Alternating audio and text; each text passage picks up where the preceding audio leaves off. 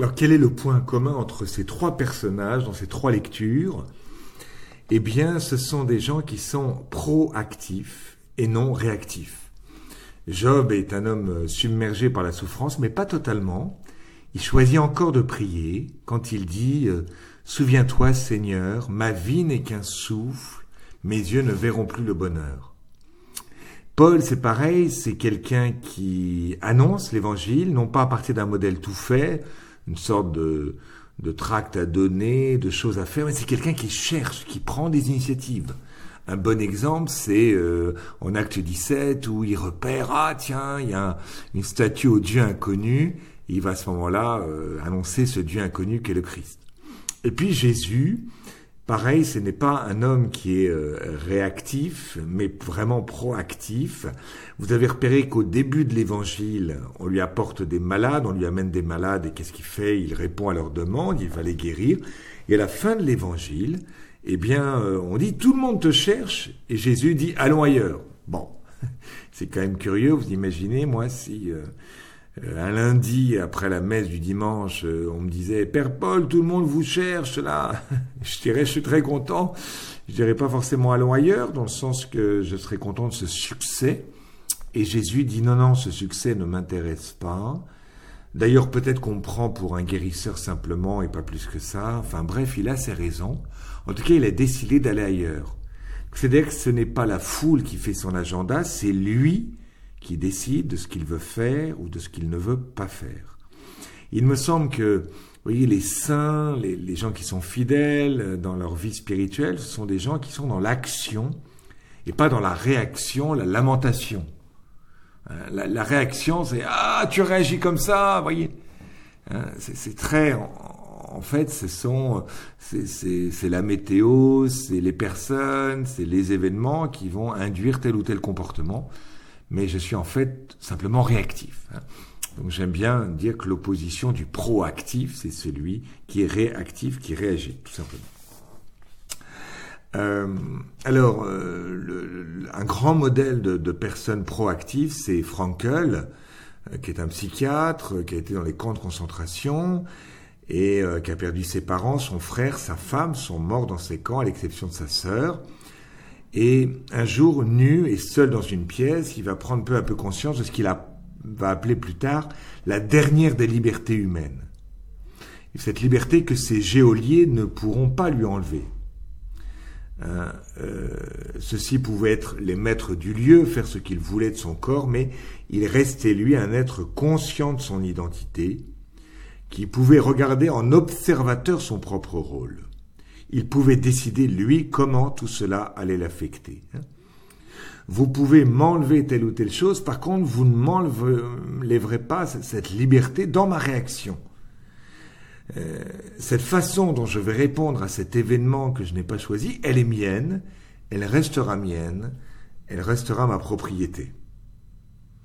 Et mon identité, en quelque sorte, euh, euh, ne change pas. Mon choix pour la vie, mon choix pour ne pas entrer dans la révolte, c'est le mien et je le garde. Voilà. À l'inverse, une personne peut très bien, euh, comme je le disais, être tout le temps dans la réaction. Vous êtes dans une équipe, par exemple, ou dans votre couple, et votre conjoint oublie telle ou telle chose, et tout de suite, vous montez sur vos tours. Bon. Alors que vous pourriez dire, bah, tiens, mon conjoint, il oublie telle ou telle chose, qu'est-ce que ça implique pour moi? Bah, ça va peut-être impliquer que je vais euh, décider de me mettre un petit SMS, euh, le programmer sur mon petit calendrier électronique et euh, avoir ce rappel puisque l'autre n'arrive pas à avoir ce rappel, il y pense même pas à le mettre dans son calendrier électronique, c'est moi qui vais pallier ces manques, ces difficultés. Il faut arriver à repérer nos fuites et, qui, sont en fait des non-engagements et voir comment on peut s'engager à travers quelque chose qu'on n'a pas choisi. Hein. Un modèle peut-être c'est Jeanne Jugan, hein, cette femme, euh, enfin, modèle, il y, a, plein de modèles, hein, tous les saints sont des modèles dans le domaine, mais Jeanne Jugan c'est cette femme qui euh, euh, a, en fait a fondé les petites sœurs des pauvres, donc elle s'occupait de d'emmener chez elle et puis ensuite ça a été carrément une énorme maison mais d'héberger des, des, des, femmes pauvres en fin de vie.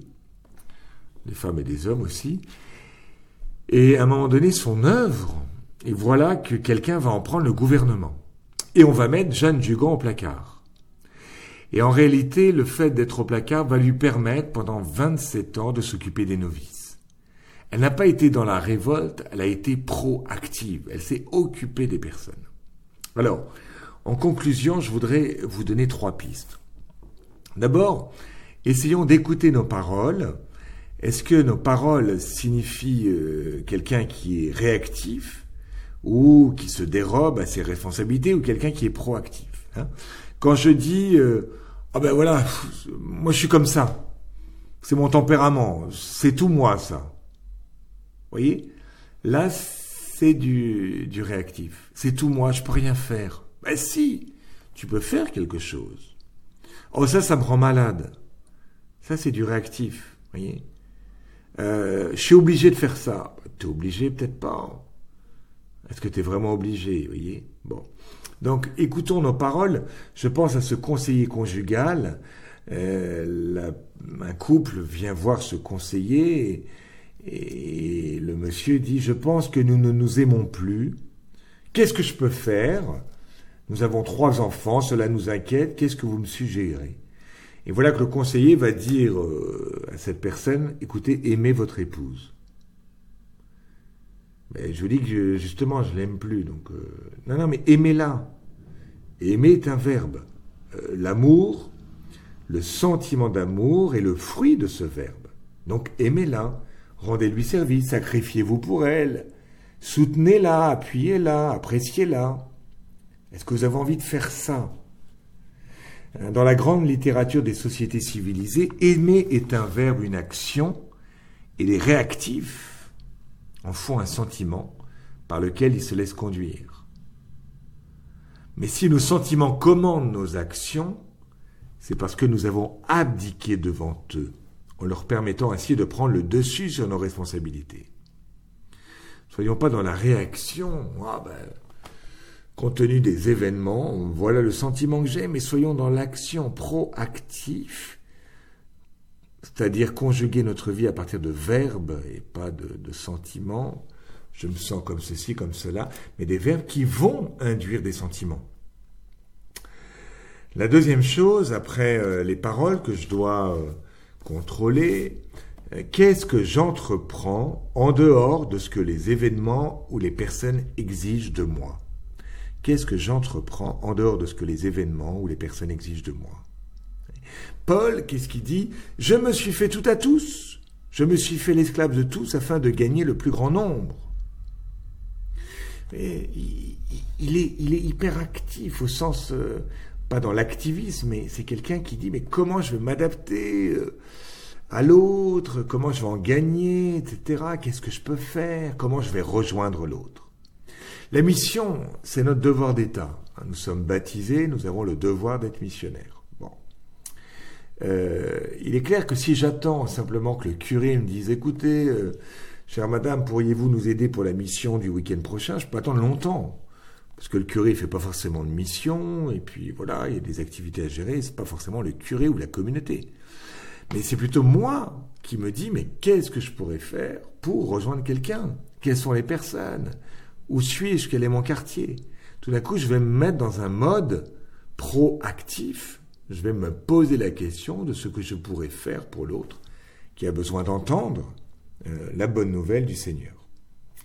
Donc, euh, vous voyez, en dehors de ce qui nous est imposé, euh, partition un petit peu imposée par les événements, justement votre devoir d'État, mais qui est votre devoir de père, de mère de famille, votre devoir si vous êtes salarié, vous voyez, c'est important d'aller à l'horaire, au bon horaire pour, travailler, sinon on nous appelle et on est licencié.